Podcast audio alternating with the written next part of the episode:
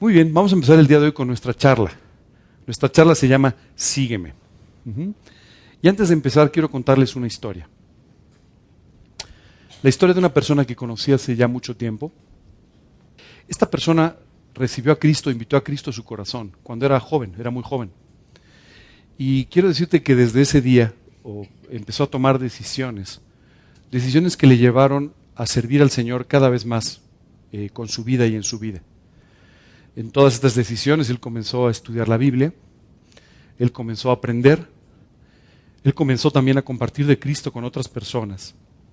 Y por último, él comenzó también a servir enseñando de la Biblia a otras personas, predicando, haciendo ciertas cosas. Y así fue pasando su vida, de decisión en decisión, creciendo, madurando y sirviendo. Pero un momento en que este, este hombre enfrentó una situación un poco peculiar, enfrentó a un serio problema de salud. Y este problema de salud, unido con algunas otras cosas que sucedieron, le hicieron dudar por un momento que pudiese continuar con su ministerio o pudiese seguir sirviendo. Y entonces empezó a preocuparse pensando que tal vez ya no habría forma de poder seguir sirviendo al Señor. Preocupado por toda esta situación, un día salió de viaje y cuando él se iba, una persona le obsequió unos discos. Le dijo, oye, tengo unos discos aquí de música cristiana, ojalá que te gusten, me gustaría obsequiarte alguno. Él simplemente los puso dentro de sus cosas y cuando llegó al lugar donde iba mientras sacaba su ropa y preparaba sus cosas para el día siguiente, colocó uno de estos discos para empezar a escucharlo. Después de una canción, otra canción, una de las canciones atrapó completamente su atención. Y quiero contarte que de repente esto hizo que este hombre se pusiera de rodillas, abriera una Biblia y se pusiera a aprender, a orar, a llorar y a buscar al Señor de una forma muy especial, muy especial, como tal vez nunca había sucedido en su vida. Eh, comenzó temprano, eran tal vez las nueve de la noche. De repente, entre una oración y otra, cuando se dio cuenta, eran casi las cuatro de la mañana. Una y otra vez escuchó lo mismo. No importa lo que pase, sígueme. No importa lo que veas, sígueme. No importa lo que alcances a ver o a entender, sígueme.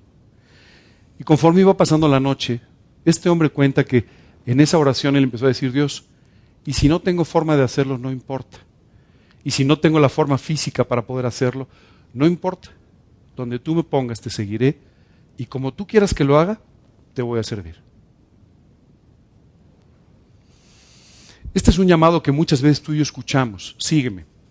Y la realidad es que el día de hoy hay una gran contradicción entre lo que nos dice la teología moderna, como le llaman, y lo que nos dice el mensaje del Evangelio. Quiero contarte que muchas veces la teología moderna nos enseña esto, que podemos vivir en este mundo y a veces para Cristo, y que podemos combinar las enseñanzas de la Biblia con las enseñanzas de la psicología, de la superación personal, que a veces tú y yo podemos actuar sin convicciones y a veces nos aferramos a ellas, que podemos a veces tomar decisiones que están basadas en lo que nos dice la gente y otras veces en lo que Dios nos dice. También empezamos a, pensar que Dios nos va a bendecir independientemente de cómo vivamos. ¿Sabes? Esto tiene un nombre. En la Biblia se le llama la doctrina de Balaam. Eh, y esto es porque un día el pueblo, eh, el pueblo de Israel llegó a un lugar donde estaban prácticamente en el límite de invadir a una nación. Y el rey de esa nación se preocupó y dijo, esto es una, Israel es una nación con la que yo no puedo pelear. Así es que buscó a un falso profeta y le pidió que eh, maldijera a Israel. Y cada vez que este falso profeta, Balaam, trataba de maldecir a Israel, ¿sabes qué pasaba? Lo bendecía. Y por supuesto este hombre Balak, que lo había contratado, decía, bueno, esto no puede ser. Te traigo a que los maldigas y tú no paras de bendecirlos. No puede. A ver, colócate en otro lado para que veas lo malos que son. Y ahora sí los maldigas. Y otra vez los volví a bendecir. Cuando vio que no era posible, simplemente Balaam le dijo, es que no puedo, no puedo maldecirlos porque Dios los bendice, no puedo hacer nada. Y Balak le dijo, pero ¿qué hacemos? Y entonces Balaam se le ocurrió una idea terrible. Dile al pueblo de Israel que viva como quiera. Total, Dios ya los bendijo. Sabes, esto trajo un terrible problema en Israel. Y esto es muchas veces lo que hoy en día los creyentes pensamos. No importa si vivo mal, No importa si no tengo convicciones, no importa si no sigo a Cristo, de todos modos Dios me va a bendecir. Soy salvo, ¿no? Invité a Cristo a mi corazón. Quiero decirte que esto es un terrible error, pero es una idea muy extendida hoy en día. También tenemos la idea de que Dios es un Dios de fin de semana, ¿verdad? O un Dios de después de las seis de la tarde, ¿no? Cuando salimos de trabajar entonces sí ya, pero durante el resto del día no. Y muchas veces tú y yo pensamos que podemos vivir con diferentes convicciones en nuestra vida familiar, en nuestra vida espiritual, en nuestra vida laboral, en nuestras cosas. Esto es otra vez un error. Y por último, pensamos que podemos vivir por gracia y que vivir por gracia significa vivir sin convicciones. Hace un tiempo una persona, recuerdo que se acercó conmigo y me dijo, mira, yo sigo viviendo así, aunque sé que la Biblia dice otra cosa, pero es que no tengo esa convicción. ¿Qué opinas? Ni la vas a tener. Porque las convicciones son principios que tú apropias. Si no los apropias, nunca tendrás esas convicciones. Eso es una realidad. Y muchas veces tú y yo pensamos que se puede vivir sin convicciones. Y que de todos modos la gracia de Dios va a permitir que tú y yo vivamos en una forma bendecida. Quiero decirte que cada una de estas cosas es errónea. Pero esto es lo que muchas veces el día de hoy pensamos. Y hoy en día el mundo cristiano, la iglesia de Cristo, está muy contaminada por todas estas ideas. Déjame decirte cuál es el verdadero mensaje del Evangelio. El verdadero mensaje del Evangelio nos invita a dejar todo y a seguir a Cristo. Nos invita o nos explica que Dios bendice nuestra obediencia y nuestra santidad. Te dice, si tú obedeces, te puedo bendecir. Si tú no obedeces, yo no te puedo bendecir. Dice que Dios debe ser todo en nuestra vida. Debe ser nuestro Señor, y nuestro Salvador. Y déjame explicarte aquí algo. A veces tú y yo pensamos que no tenemos que darle la total soberanía de nuestra vida a Cristo y que podemos nosotros seguir guiando nuestra vida como bien nos parezca. Esto otra vez es un error. Cuando tú invitaste a Cristo, si lo has hecho, tú invitaste a Cristo a morar a tu vida como tu Señor y Salvador, le dijiste que fuera tu Señor, es decir, el soberano de tu vida, aquel que por haber muerto por tus pecados en la cruz del Calvario, por haber pagado por tus pecados en la cruz del Calvario, puede salvarte y puede guiar tu vida como tú no has podido hacerlo hasta el día de hoy. Muchas veces tú y yo nos consideramos no solamente aptos, sino a veces expertos en guiar las vidas, ¿verdad? Sobre todo cuando nos pide un consejo a alguien y entonces guiamos la vida del vecino. Eso se nos da muy bien. Somos expertos para hacer eso. Pero la realidad es que cuando volteamos a ver las consecuencias de nuestras decisiones, esto solamente nos dice que no somos tan expertos para guiar nuestra vida y que cometemos muchísimos errores. Dios quiere que tú le permitas ser el soberano de tu vida y que Él pueda guiarte para evitar que cometas tantos errores como naturalmente lo hacemos. También el mensaje del Evangelio dice que la gracia es lo que nos permite vivir las convicciones que enseña la Biblia no nos libera de las convicciones, sino nos permite vivir las convicciones. ¿Qué es lo que sucede cuando tú y yo leemos la Biblia? Bueno, pues nos encontramos con muchas cosas que no se pueden vivir. ¿Quién de ustedes ¿no? puede tener victoria sin Cristo sobre el orgullo? Ya no voy a ser orgulloso nunca más. ¿No? Bueno, ya, ya, ya no voy a ser amargadito nunca más. No es cierto, tú y yo sabemos que no podemos tener victoria sobre esas cosas. ¿No? no podemos muchas veces cambiar nuestra actitud, ¿no? Esa es la realidad. Por supuesto que alguna plática de motivación personal te diría échale ganas y ¿para qué le echamos ganas a lo que está mal? ¿No? Estás en el camino equivocado, pero corre con ganas. ¿Para qué? No tiene sentido, ¿cierto? Pero esto es lo que muchas veces nos sucede. Cuando tú y yo nos encontramos con las limitaciones que tenemos para vivir como Dios nos dice, entonces es que tenemos que echar mano de la gracia para que Dios pueda hacer en nuestra vida lo que nosotros no podemos hacer. ¿De acuerdo? Como tú, como tú podrás ver, hay cosas muy distintas. Son conceptos muy distintos. Unos, uno, lo que dice la Biblia, lo que dice el Evangelio. Dos, lo que decimos muchas veces el día de hoy. Y hay un mandato muy claro que se repite una y otra y otra vez en la Biblia. Es, ven y sígueme.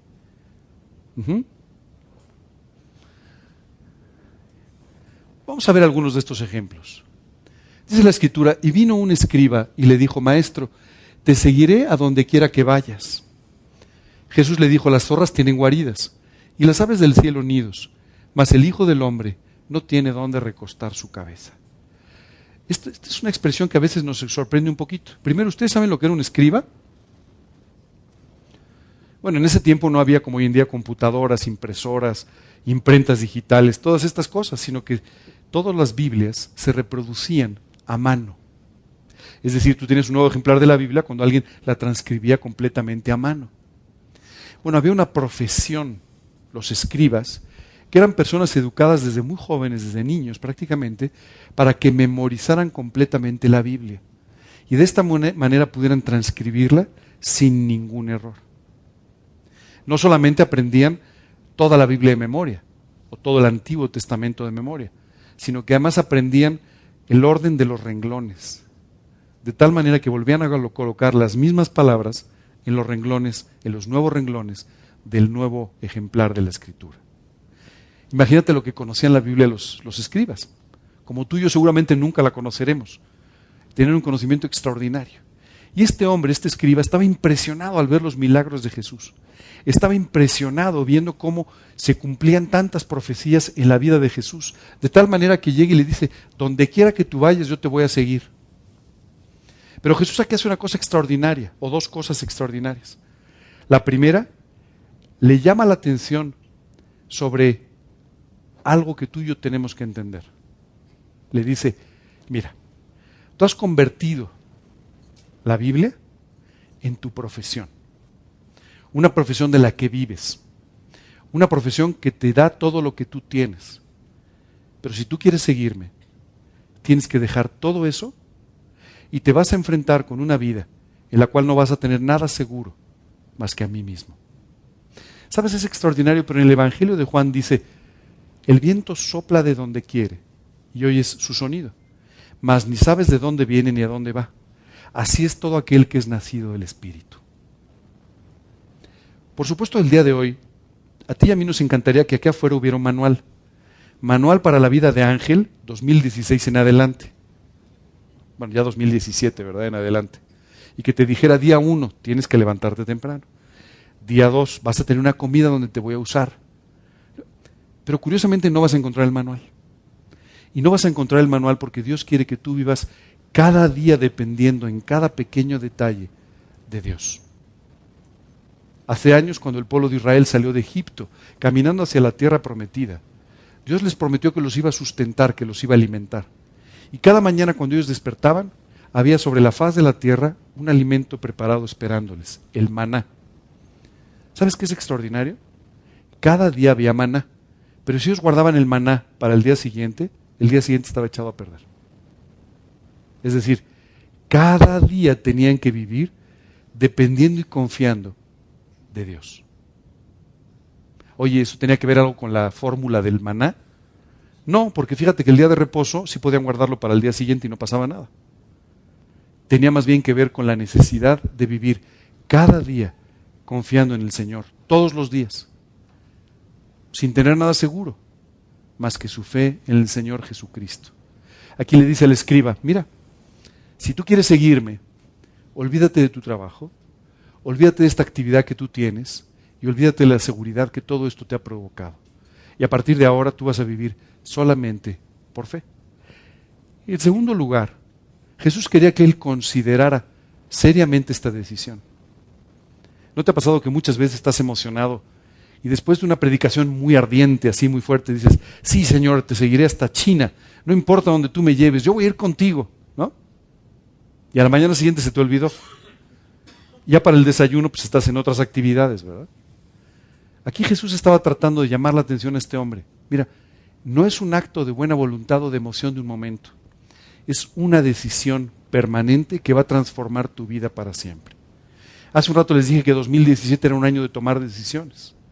Y vamos a comenzar el año con esta invitación de parte del Señor Jesucristo. Ven y sígueme. Y tú vas a tener que tomar decisiones al respecto. Pero las decisiones que tú tomes esta tarde y este fin de semana son decisiones que van a tener consecuencias para toda tu vida.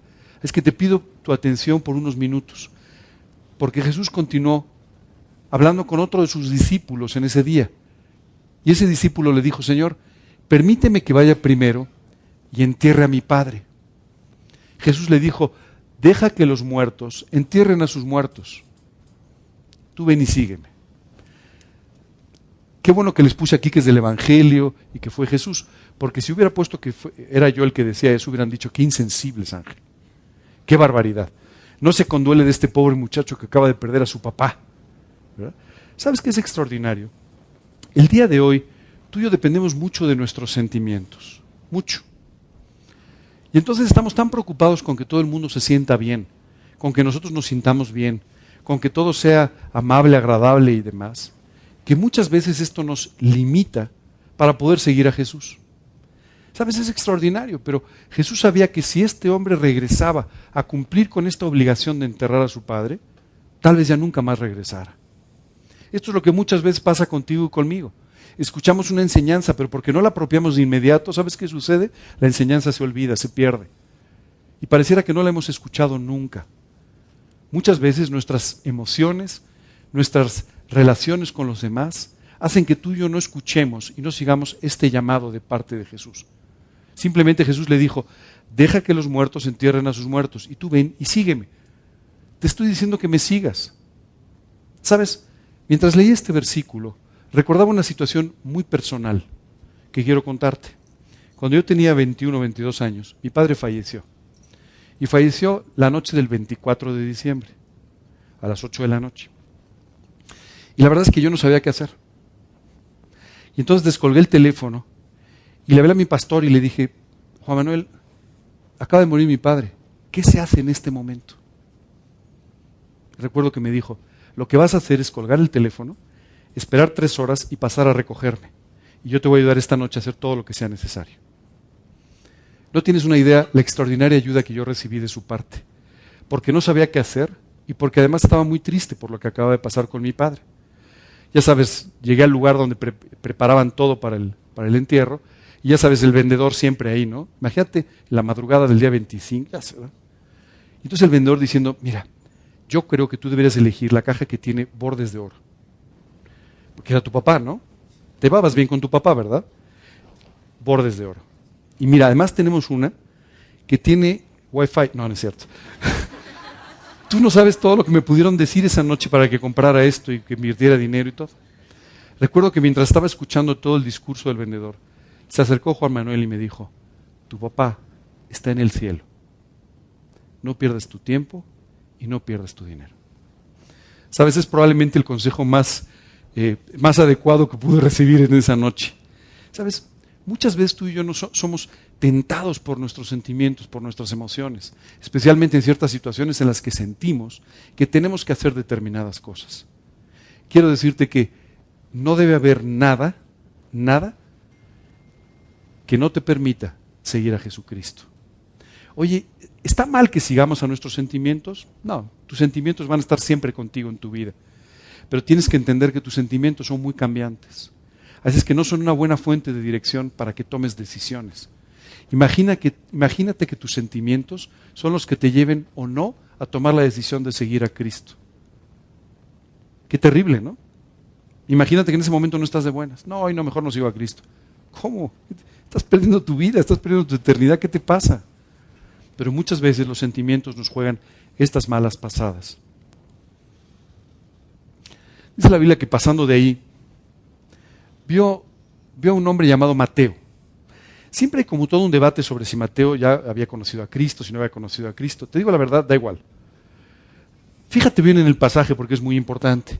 Dice la escritura que Jesús pasando por ahí vio a este hombre llamado Mateo que estaba sentado al banco de los tributos públicos. Déjame contarte, Mateo era un cobrador de impuestos. ¿Hay alguien aquí del SAT? ¿No? Bueno, está bien. Bueno, pues Mateo era alguien del SAT, haz de cuenta, ¿no? Él cobraba los impuestos nada más que para el imperio romano. Entonces él estaba sentado a la mesa y él tenía una gran carrera, ¿de acuerdo? Así es que le, iba muy bien a Mateo. Pero fíjate lo que sucedió. Dice la escritura que Jesús pasó y el momento que pasó le dijo, sígueme. Imagínate por un momento que mañana, el lunes tú estás en tu oficina, ¿verdad? Y de repente ves entrar a Jesús, ¿qué pasa? Simplemente voltea a verte y te dice, sígueme. Una decisión extraordinaria. Mateo tenía que pensar que iba a dejar una carrera promisoria, que iba a dejar sus ingresos, que iba a dejar su dinero, que iba a dejar en pocas palabras todos sus intereses por seguir a Cristo. ¿Sabes qué es extraordinario? La Biblia nos dice que este hombre ni lo pensó, ni lo consideró, ni hubo nada que lo detuviera. Después de escuchar este mandato de parte de Jesús, se levantó y lo siguió. Y lo siguió de ahí hasta el final de su vida. Sabes, es extraordinario, pero muchas veces tú y yo estamos preocupados por nuestros intereses. Oye, pero es que si yo me identifico con Jesucristo, ¿qué va a pasar en mi trabajo? A lo mejor no les gusta. Es que si yo me identifico con Jesucristo, ¿qué va a pasar en mi familia? Tal vez esto incomode a mi familia, no le guste. Quiero decirte que a veces pasa esto. Recuerdo que tengo un amigo eh, que pasó una Navidad con su familia. Y en medio de la Navidad, en medio del festejo del 24, el tío, ya sabes, un tío le dice, bueno, no sé si alguien quisiera compartir algo en esta Navidad, algo que haya pasado en su vida. Y él dice, pues mira, yo sí. La verdad es que fíjate que Jesucristo cambió mi vida. Le dijo, no, no, no, no, hoy no es día de hablar de Dios. Mejor hablemos de otra cosa. 24 de diciembre en la noche. ¿No? ¿Sabes?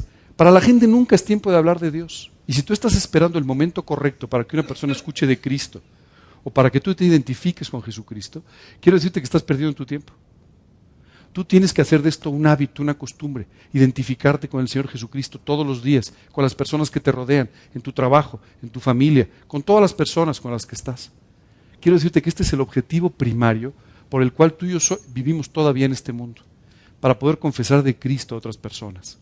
¿Sabes qué me llama la atención? ¿Cuántas veces los creyentes nos avergonzamos o nos atemorizamos de identificarnos con Jesucristo en público? Quiero decirte que Jesucristo nunca se ha avergonzado ni se ha atemorizado de identificarse contigo. Y mira que somos lo que somos. Pero sabes una cosa, Él nunca, nunca ha dejado de identificarse contigo. ¿No te parece extraordinario? Sabes, yo pienso en aquella cruz en el monte Calvario.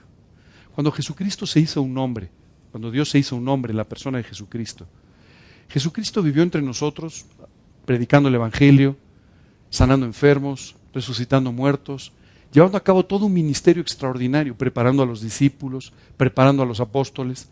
Pero en realidad la parte más importante de su ministerio era la que se llevó a cabo en aquella cruz en el monte Calvario, donde no lo llevaron ni arrastrado ni por error, sino donde Él ofreció ir para pagar por tus pecados y por los míos. Porque hemos cometido muchos pecados en la vida, más de los que queremos reconocer y a veces más de los que somos conscientes. Pero Jesucristo murió en aquella cruz pagando por cada uno de los pecados que tú y yo hemos cometido. ¿Sabes? Ese era el momento en el que él se podía haber avergonzado.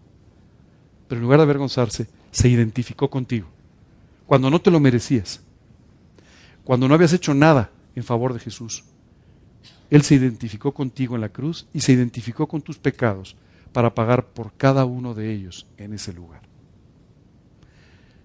Jesús murió en esa cruz resucitó al tercer día y está vivo hoy, buscándote, para que tomes la decisión de pedirle perdón por tus pecados, permitirle que limpie tu vida y limpie tu corazón, y que entre a morar en tu vida como tu Señor y tu Salvador personal. Al final de la plática vamos a hablar un poco más de esta decisión. Pero esta es la decisión más importante que tú y yo podemos tomar en la vida. ¿Y sabes de dónde viene esta decisión? De que Él, Él sí se identificó contigo. Aunque a veces tú y yo no nos identificamos. ¿Sabes? Es extraordinario, pero un día los discípulos estaban escuchando una de estas pláticas de Jesús y se acercaron con Jesús después y le dijeron, oye Jesús, todo esto está muy bien, pero déjame hacerte una pregunta. Nosotros hemos dejado familias, hemos dejado amigos, hemos dejado trabajos, hemos dejado negocios por seguirte. ¿Y qué va a ser de nosotros en el futuro? Bueno, esta es una pregunta muy legítima, ¿verdad? Señor, ¿qué vamos a hacer ahora? Y Jesús les puso un ejemplo extraordinario. Les dijo, fíjense nada más en los lirios del campo. Ni siquiera Salomón, con toda su gloria, con todo su dinero, pudo vestirse como uno de ellos. Y si Dios se preocupa de esta manera de los lirios del campo que hoy son y mañana no, ¿qué no hará por nosotros? Sabes, tú y yo tenemos que confiar en que Dios va a cuidar de nuestras vidas.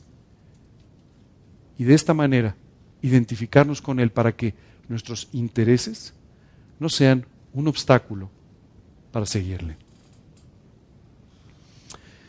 Y bueno, Jesús se encontró con otro discípulo, porque esto se lo fue diciendo a cada persona con la que se iba encontrando. Entonces también otro le dijo, te dejaré, Señor, pero déjame que me despida primero de los que están en mi casa. Y Jesús le dijo, ninguno que poniendo su mano en el arado mira hacia atrás, es apto para el reino de Dios. ¿Sabes? Este pasaje es extraordinario en muchos sentidos, porque esta persona simplemente le dijo, pues déjame decir adiós. ¿No? Nada más déjame explicarle a mi familia que, pues, que ya me voy. Y Jesús dijo, eso no es posible. ¿Sabes cuál era el temor? Que él no regresara. Porque él iba a regresar con los suyos, iba a tener que empezar a dar explicaciones de por qué iba a seguir a Jesucristo. Y entonces iba a empezar a escuchar a su querida mamá, ¿verdad? Diciéndole, no, ¿cómo te vas, mi hijo? A su papá diciéndole, no, si tú puedes servir aquí a Dios, no tienes que seguir a Jesús.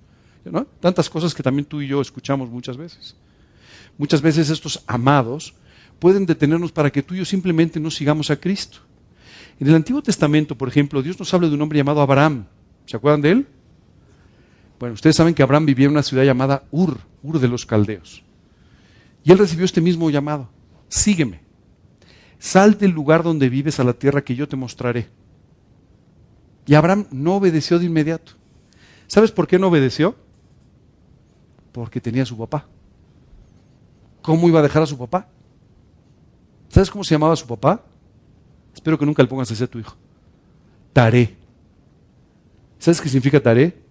Carga. Hola carga, ¿cómo estás? bueno, taré, de ahí viene la palabra tara, ¿verdad? Que la tara es el peso que tienen los camiones y bueno, otro día se los explico, pero bueno, su papá se llamaba carga y literalmente fue una auténtica carga que no permitió que Abraham saliera, porque ¿cómo iba a salir dejando a su papá? ¿Cómo iba a salir dejando a sus amados?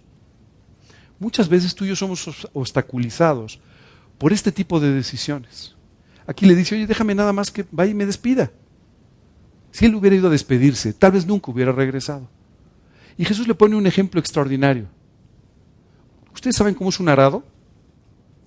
¿Sí? Un arado es un instrumento, ya no existen, bueno, se usan muy poco los arados, hoy se usan tractores y otras cosas. Y además, ¿alguno de ustedes alguna vez ha sembrado arado o alguna cosa así? Ok, entonces déjame explicarles porque, ¿sabes lo que es un arado? Un arado es un instrumento que te permite ir haciendo surcos. El arado es jalado por unos bueyes, ¿no? Ahora, imagínate nada más, por supuesto tú tienes una parcela de terreno y pues tienes que ir haciendo los surcos, ¿verdad? Para poder ir sembrando. Imagínate que tú llevas el arado y empiezas a voltearte. ¿Sabes qué pasaría con el arado?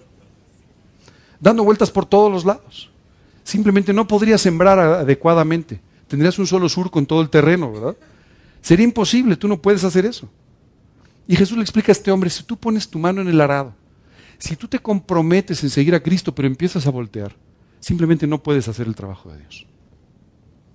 Hubo una mujer que experimentó esta situación. La Biblia nos habla de un, de un hombre llamado Lot. Él vivía en una ciudad llamada Sodoma. Pero había cuatro ciudades, Sodoma, Gomorra, Adma y Seboim. Cuatro ciudades donde había una terrible depravación. Terrible depravación. Al grado que Dios simplemente avisó que iba a destruir estas ciudades. Unos ángeles llegan a buscar a Lot y le dicen, Lot, tienes que salir porque Dios va a destruir la ciudad. Sí, déjame, déjame arreglar unas cosas. Lot, no arregles nada. Van a destruir la ciudad. No, pero ahorita regreso, ¿no? Voy, déjame ver qué hago con mi negocio. Es la madrugada, vámonos porque Dios va a destruir esta ciudad. finalmente lograron, los ángeles lograron sacar a Lot y a su familia de la ciudad. Pero quiero decirte que mientras se iban, vino la destrucción de estas ciudades. Bueno, la esposa de Lot volteó a ver aquello con la intención de regresarse. La Biblia dice que quedó convertida en una estatua de sal. Sabes, tú y yo no podemos voltear a ver el pasado.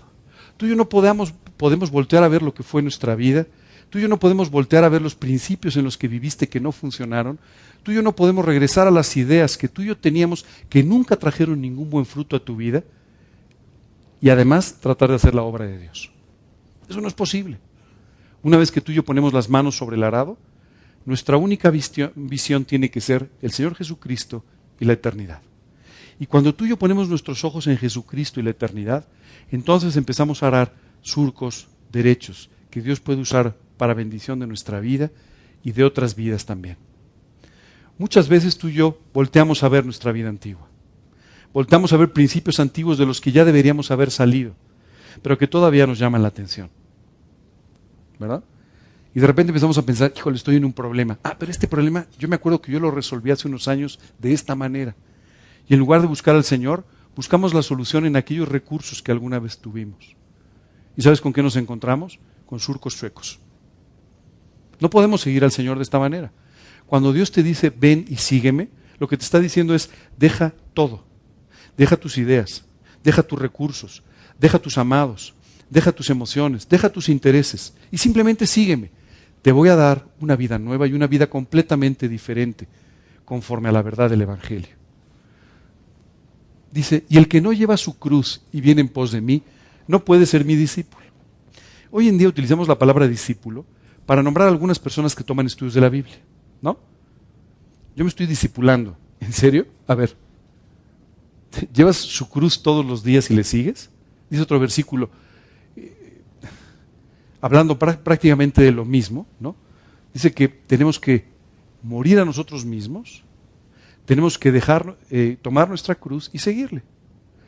La pregunta es, ¿el ir a tomar unos estudios de la Biblia te convierten en un discípulo? ¿Te puedes poner la etiqueta? ¿El ir a escuchar ciertas pláticas te convierten en un discípulo? No, en realidad no. Lo que te convierte en un discípulo es tomar la decisión de dejar tu vida, entregársela al Señor Jesucristo y tomar tu cruz y seguirte. y seguirle. Déjame te explico esto de tomar la cruz, porque a veces también nos equivocamos y pensamos que hay que hacer como en Semana Santa hacen algunos, colocarnos un madero y salir por la calle. No te lo recomiendo, no es bueno para la salud. Pero por otro lado, quiero decirte que tú no puedes llevar la cruz de Cristo. Tú no la puedes llevar. La llevó Él.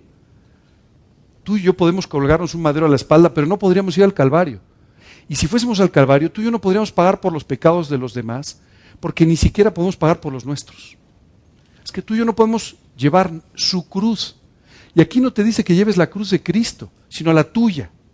Ahora déjame hablar, porque hay una expresión muy común en la calle, ¿verdad? Donde dicen, híjole, eres mi cruz, ¿verdad? Cuando una persona ya sabes es un problema, eres mi cruz. no, el versículo no se refiere a eso cuando habla de la cruz, significa que Jesucristo voluntariamente tomó el ministerio de la salvación en sus propias manos.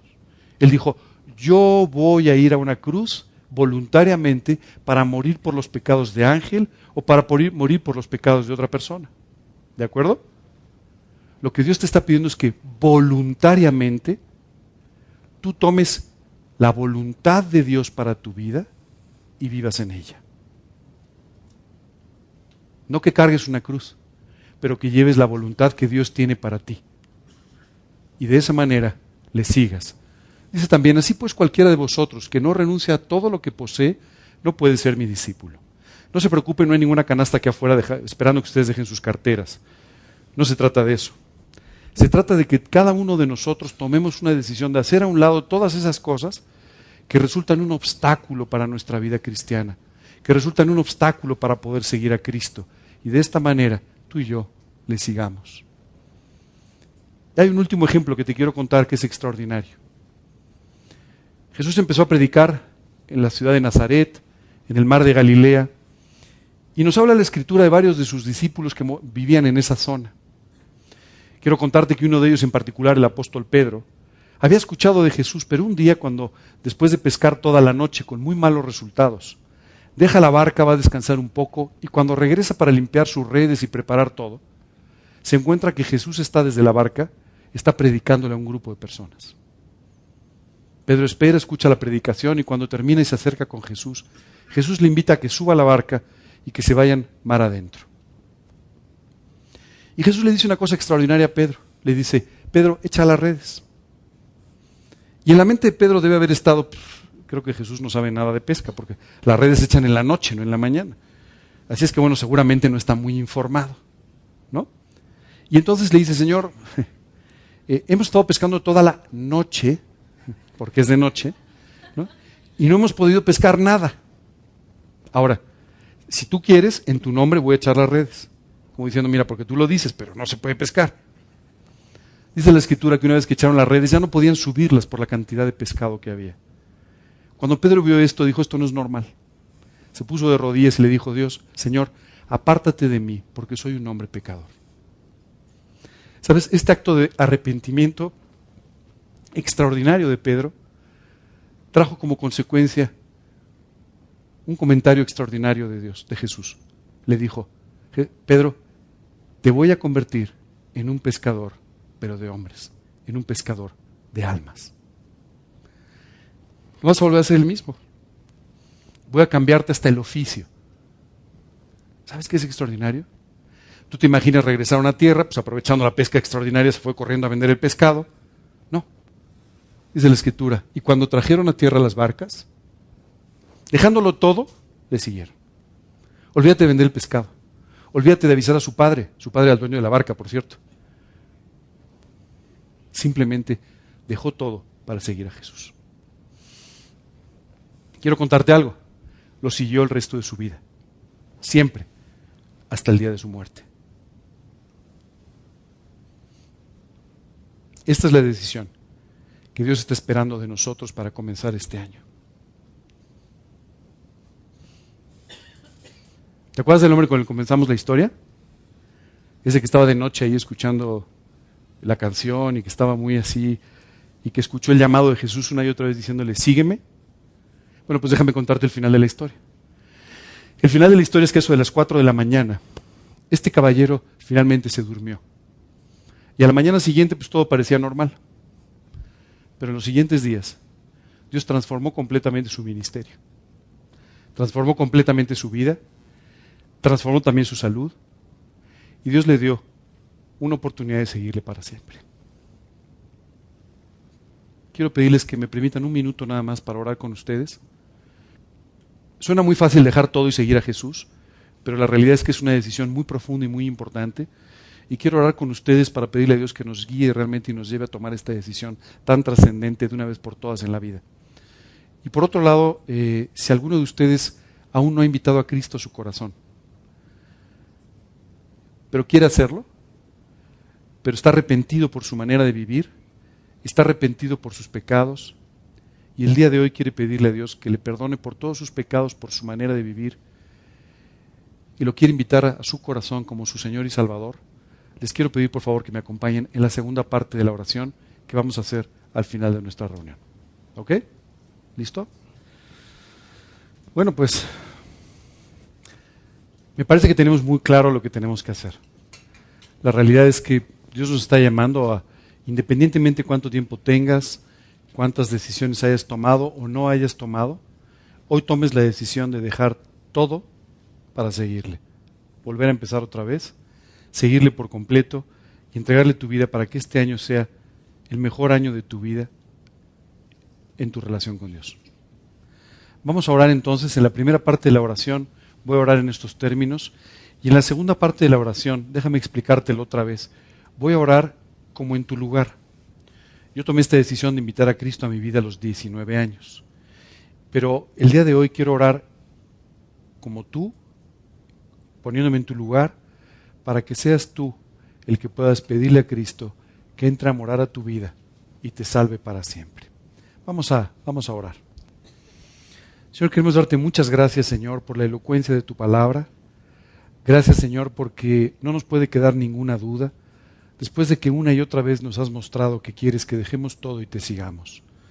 Señor, el día de hoy queremos darte muchas gracias porque podemos confiar en ti, porque podemos descansar en ti y porque sabemos, Señor, que en tu presencia y plenitud de gozo para siempre. Padre, el día de hoy queremos pedirte que tú nos lleves a deshacernos de todas aquellas cosas que han estado siendo un obstáculo en nuestra vida para seguirte. Señor, queremos empezar este año con una decisión ferviente, fiel, de, seguirte para siempre, de entregar por completo nuestra vida y de vivir conforme a tu voluntad, a tus principios. Padre, ya no queremos más peros en nuestra vida, ya no queremos más pretextos, ya no queremos ninguna otra cosa que no sea lo que tú nos enseñas en tu Evangelio. Llévanos a tomar decisiones, llévanos a tomar a vivir Llévanos a vivir por convicciones y llévanos, Señor, de esta manera a tener el mejor año de nuestra vida, nuestra relación contigo. Padre, te pedimos esto de una forma muy especial. Padre, el día de hoy también quiero pedirte que tú me perdones por cada uno de los pecados que he cometido. Señor, hoy quiero reconocer delante de ti que he pecado muchas veces, tanto que ya ni siquiera recuerdo todo lo que he hecho mal. Pero hoy quiero pedirte que me perdones por cada uno de esos pecados.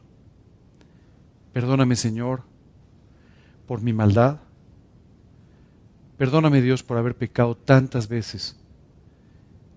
Y, Señor, hoy confiando en lo que tú hiciste en la cruz del Calvario, vengo arrepentido delante de ti, a clamar por tu perdón, a pedirte que tú me limpies con la sangre de Jesucristo, y a que aceptes, Señor, entrar a mi corazón como mi Salvador y mi Señor personal.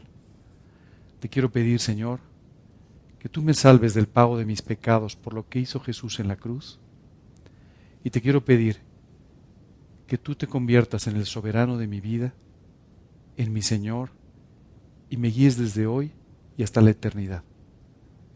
Quiero pedirte, Señor, que me permitas tener una relación personal contigo, que sé que no merezco, pero que dices que me regalaste en aquella cruz. Por favor, Señor, te pido todo esto en el nombre de Cristo Jesús y para su gloria. Amén. Al tomar esta decisión de invitar a Cristo a nuestro corazón, literalmente Él entra, perdona nuestros pecados y comienza a transformar nuestra vida. Si te quedó alguna duda al respecto, si hay algunas preguntas que tienes, quiero pedirte que al terminar eh, te, acerques conmigo nada más unos minutos para poder aclarar cualquier, cualquier duda que te haya quedado. Eh, esta es la decisión más importante que tomamos en nuestra vida. Y es por ese motivo que es importante que te asegures que has tomado la decisión de la forma correcta. Muy bien. Pues gracias y feliz año. Que Dios los bendiga.